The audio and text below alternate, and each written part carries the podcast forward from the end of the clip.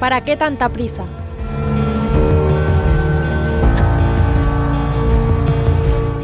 ¿Para qué tanta prisa? Preguntas siempre ante la premiante solicitud de esa voz que te llama en lo más profundo de tu alma. Solo Dios es la respuesta.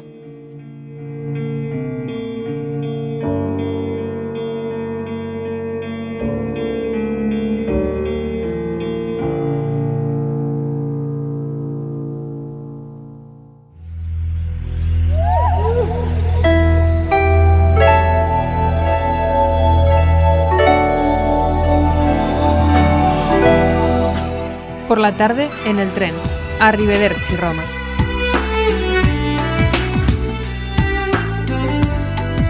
¿Recuerdas cuando el Papa estuvo en Irlanda?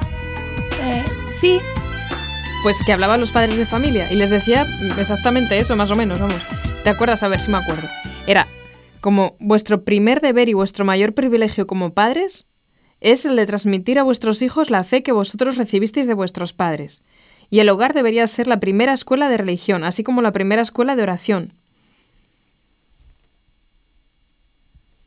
Y recordaba también que a lo largo de muchas generaciones el mayor deseo de un padre irlandés era el de tener un hijo sacerdote o una hija consagrada a Dios. Sí, es verdad, me acuerdo.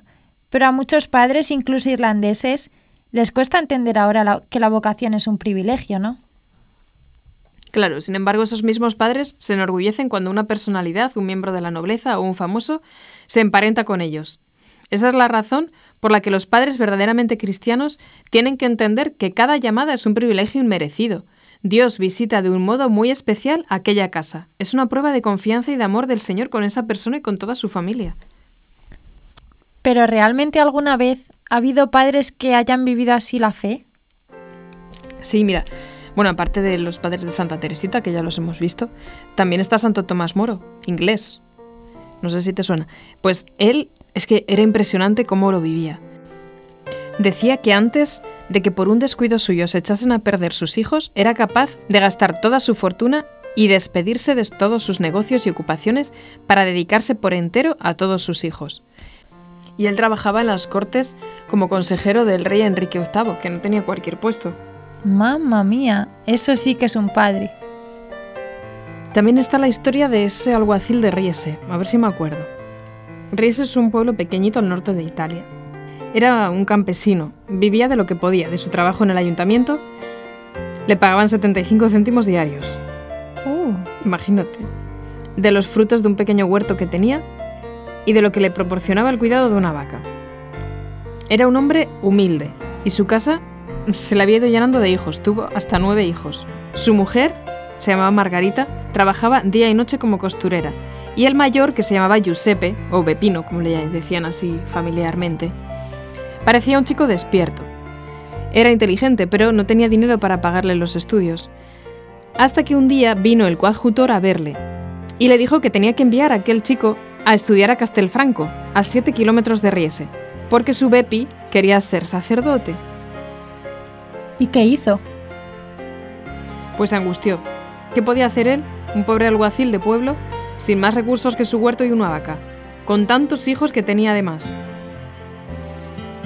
Pues él esperaba, además, que Giuseppe empezara a ayudarle pronto para sostener también la familia.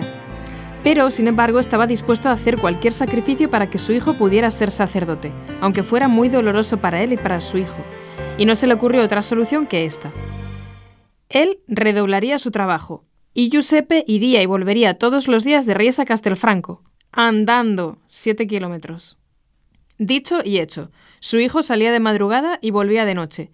Pero Castelfranco estaba a siete kilómetros y Giuseppe venía con los pies ensangrentados, porque se quitaba las sandalias para no gastarlas. A su mujer se le partía el corazón al verle llegar así todos los días, pero no había más remedio. Y pasó el tiempo. Giuseppe terminó sus estudios en Castelfranco y tenía que seguir estudiando.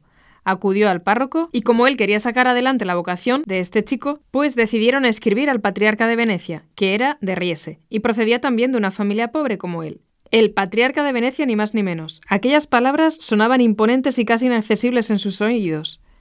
El patriarca de Venecia, pero le escribió la carta. ¿Qué cosa hay que un padre no haga por su hijo que quiere ser sacerdote? Pasaron las semanas y cuando llegó la carta no se atrevía ni a abrirla. Le temblaba el pulso, fue corriendo a buscar al cura. Don Fito leyó. El cardenal de Venecia concedía una beca para que su hijo estudiara en Padua. Aquello era una puerta de luz en medio de su pobreza, que seguía siendo agobiante. Para hacerle la sotana, su mujer tuvo que llevar un viejo colchón al monte de la Piedad de Castelfranco. Siguieron las desgracias. El pobre alguacil murió poco tiempo después, y Giuseppe vio en el corazón destrozado cómo su madre tuvo que trabajar aún más, de día y de noche, para sostener a la numerosa familia sin contar con su ayuda. Pero ella lo hizo gustosa por sacar adelante la vocación de su hijo. Un día, Giuseppe llegaría a ser cardenal de Venecia y más tarde papa, con el nombre de Pío X, y además santo. Es admirable. Sí, pero esta historia no es un caso aislado. Como esta podrían relatarse miles de historias, en las que los padres cristianos han escrito con sencillez páginas admirables en callado heroísmo y de abnegación. Una abnegación que ha dado sus frutos de santidad en toda la Iglesia, en el amplio cuadro de renovación y de impulso espiritual que supuso el pontificado de San Pío X, se recorta en la lejanía, con toda la grandeza de su humildad, la sencilla figura del pobre alguacil de Riese. ¿Puedes contarme más? Está bastante interesante. Mira, pues justo te voy a leer una carta tomada de un libro que es de una madre a su hijo. Y esta madre le estimula a ser fiel a su propia vocación, porque es comprensible que al recorrer el camino puedan darse desalientos y vacilaciones. Entonces los padres cristianos tienen que cumplir su misión alentando a su hijo que desfallece y sostenerle con su fortaleza espiritual. Pues esta carta dice así.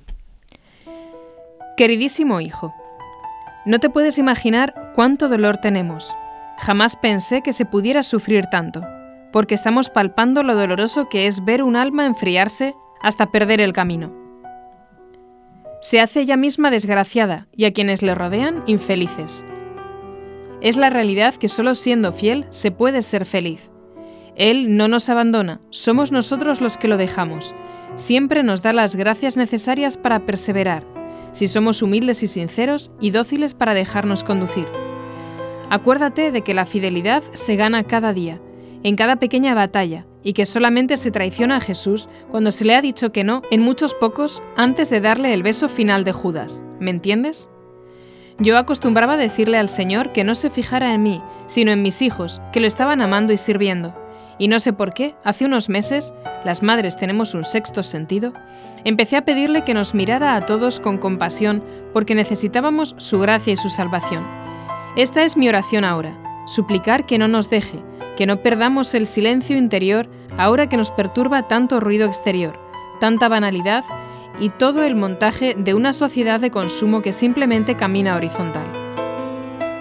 Reflexiona, te lo digo de todo corazón, para que te guardes tú también.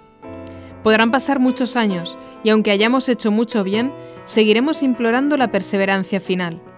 Que los errores de otros nos sirvan para no caer y no ser tan tontos de querer experimentar en pellejo propio. Cuento contigo, con tu oración, tu sacrificio, tu entrega. Si de veras nos quieres, esta será la mejor manera de ayudarnos. Estamos clavados en la cruz y lo aceptamos. Que no nos falte valor para seguir así, con la confianza de que para los que amamos a Dios no hay derrotas y que todo es para bien. Un día tendremos la felicidad de estar todos juntos para siempre felices en la casa de nuestro Padre Dios. Esta esperanza y esta fe nos sostienen. Te bendice tu mamá. Pero hay padres que se lamentan. Si toda la ilusión de mi vida era que me ayudaras a este negocio, en el que tanto trabajó mi abuelo y mi padre, y ahora me sales tú con que...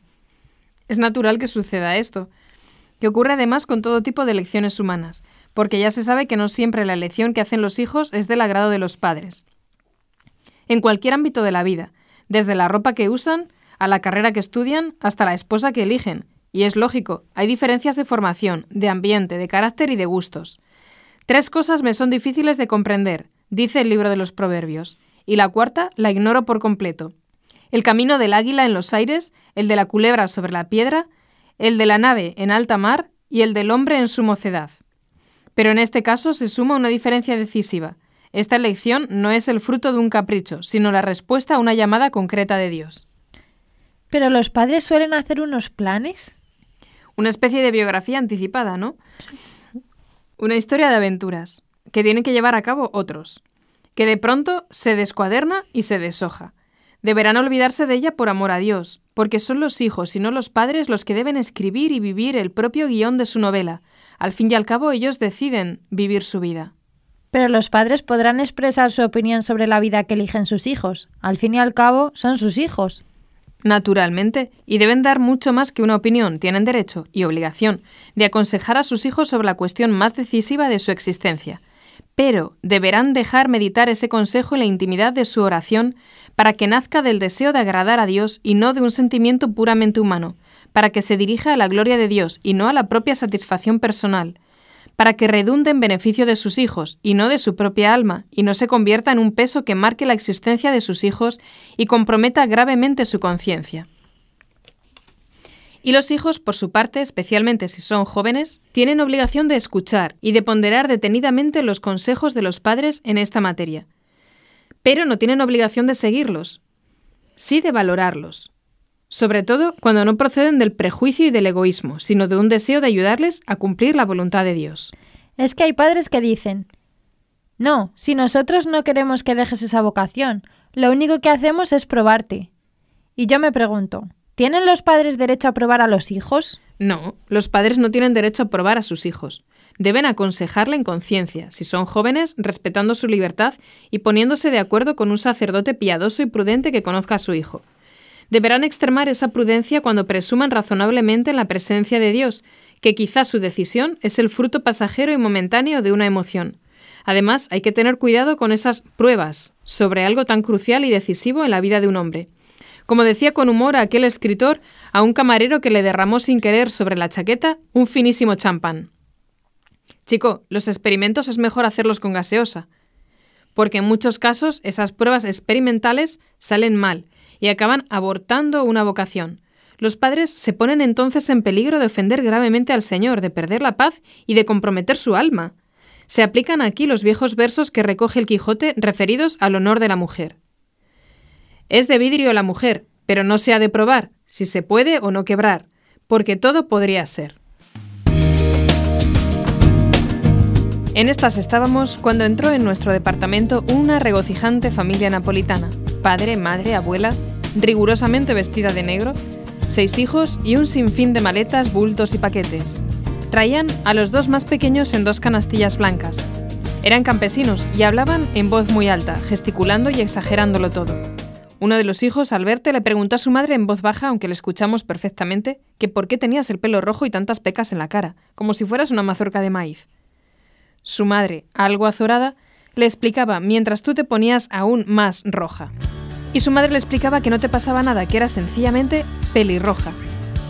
Todos comenzamos a reír, mientras el pequeño te observaba atentamente, sin separarse de su madre, como si fueses una especie rara del zoológico. Y comenzamos a charlar y charlar. Tuvimos que contarles vida y milagros, de dónde veníamos, qué hacíamos, a dónde íbamos. A Austria, quien pudiera. A Polonia, a Chestokova, la abuela sentenció que se veía que eras una chica muy muy buena, que no hacía falta nada más que mirarte a la cara. Nos reímos. Te pusiste de nuevo colorada. Para sacarte del apuro, el padre de familia te ofreció una galleta napolitana. Al ver la armónica, el buen señor te pidió que tocases la tarantela para los niños. Lo siento, pero no conozcas esa melodía. Ellos te la tararearon, y aquello fue el delirio. Hubo palmas y más palmas, Vinieron a escucharte hasta los del departamento vecino. Luego llegaron los chistes, que provocaban un maremoto de carcajadas y un vaivén general de panzas y mofletas. Finalmente bajamos en la estación de Verona. Nos despedimos entre grandes saludos en el andén. Los pequeños de pocos meses seguían durmiendo plácidamente entre sus pañales.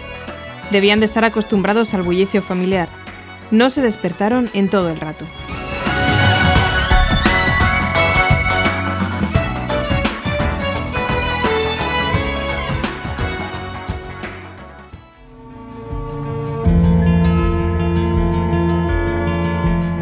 Señor, que tu voz despierte desde tu certeza al que de cansancio se quedó dormido en el camino. Préstame tus brazos para incorporarme nuevo y decidido, para saber que sí se puede, con el mismo brío, y entonces caminaré hacia ti porque sí he creído que siempre se puede, se puede, sí se puede.